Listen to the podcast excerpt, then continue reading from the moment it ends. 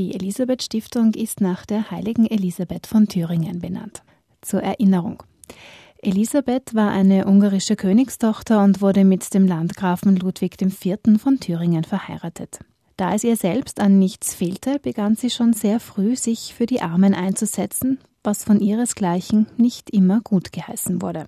Oft stahl sie sich aus der Wartburg, um den Menschen in den Elendsvierteln der Stadt Brot zu bringen. Eines Tages auf dem Heimweg begegnet ihr Ludwig, der fragt, was in ihrem Korb sei. Als sie das Tuch vom Korb nimmt, waren aus den Brotleibern Rosenblätter geworden. Das berühmte Rosenwunder rund um die heilige Elisabeth. Sowohl Anna Millauer als auch Nicole Meissner fühlen sich in ihrer Arbeit vom großen Vorbild der Heiligen inspiriert. Es ist schon so, dass wir auch im Geiste der heiligen Elisabeth arbeiten, weil wir natürlich unsere Ressourcen zu denen tragen, die es wirklich brauchen. Aber wir dürfen das und das ist der große Unterschied und wir müssen uns nicht verstecken. Und wir sind dankbar für jede Spende und sie kommt halt eins zu eins bei den Frauen an und das ist den meisten Spendern ganz, ganz wichtig, dass es da keinen Zwischenschritt gibt, sondern egal ob es jetzt Sachspenden oder Geldspenden sind, es wird, wenn ich 100 Euro bekomme, kriegt die Frau diese 100 Euro und da wird nicht irgendwo was abgezweigt oder für was anderes verwendet. Und das ist halt das Schöne, was man auch den Spendern mitgeben kann. Ob ich eine persönliche Verbindung zur heiligen Elisabeth habe, das ist eine gute Frage. Ich glaube, ich habe zu allen heiligen Frauen eine gute Verbindung. Ich werde oft gefragt, wie ist es als Frau in der Kirche? Und ich gebe immer als Antwort ganz, ganz fein. Ich fühle mich ganz wohl als Frau in der Kirche. Ich habe wahnsinnig viel Entwicklungsmöglichkeit und Gestaltungsraum ähm, und bin so froh, dass es so viele heilige Frauen gibt, die einerseits helfend in einer unfassbaren Selbstaufgabe, auch so wie die heilige Elisabeth, einfach da war für Menschen. Und zwar für jeden Menschen.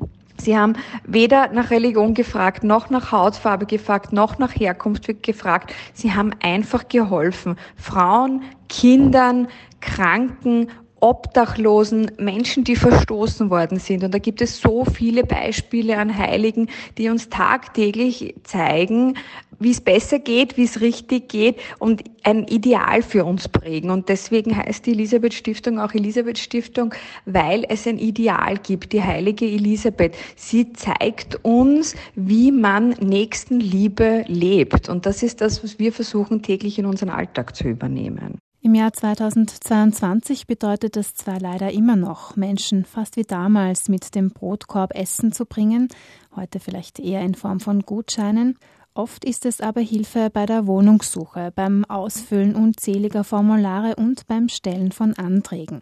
Anna Millauer. Ich habe eine Klientin aus Nigeria, die ist seit 24 Jahren in Österreich, war Asylwerberin, hat negativ bekommen einen Bescheid von BFA, war dann mit einem Österreicher zwölf Jahre lang verheiratet und hat es auch in dieser Zeit nicht geschafft, einen Aufenthaltstitel zu bekommen. Und da haben wir wirklich, wirklich viel gearbeitet. Volksanwaltschaft, sie hat einen eigenen Anwalt gehabt. Die Volksanwaltschaft hat dann ans BFA mal einen Brief geschrieben, was los ist, warum 24 Jahre ein Mensch in Österreich sein kann, ohne dass er irgendeine Antwort bekommt auf seine Anträge und seine Asylansuchen. Und die haben dann wirklich zugegeben, ja, der Akt ist liegen geblieben.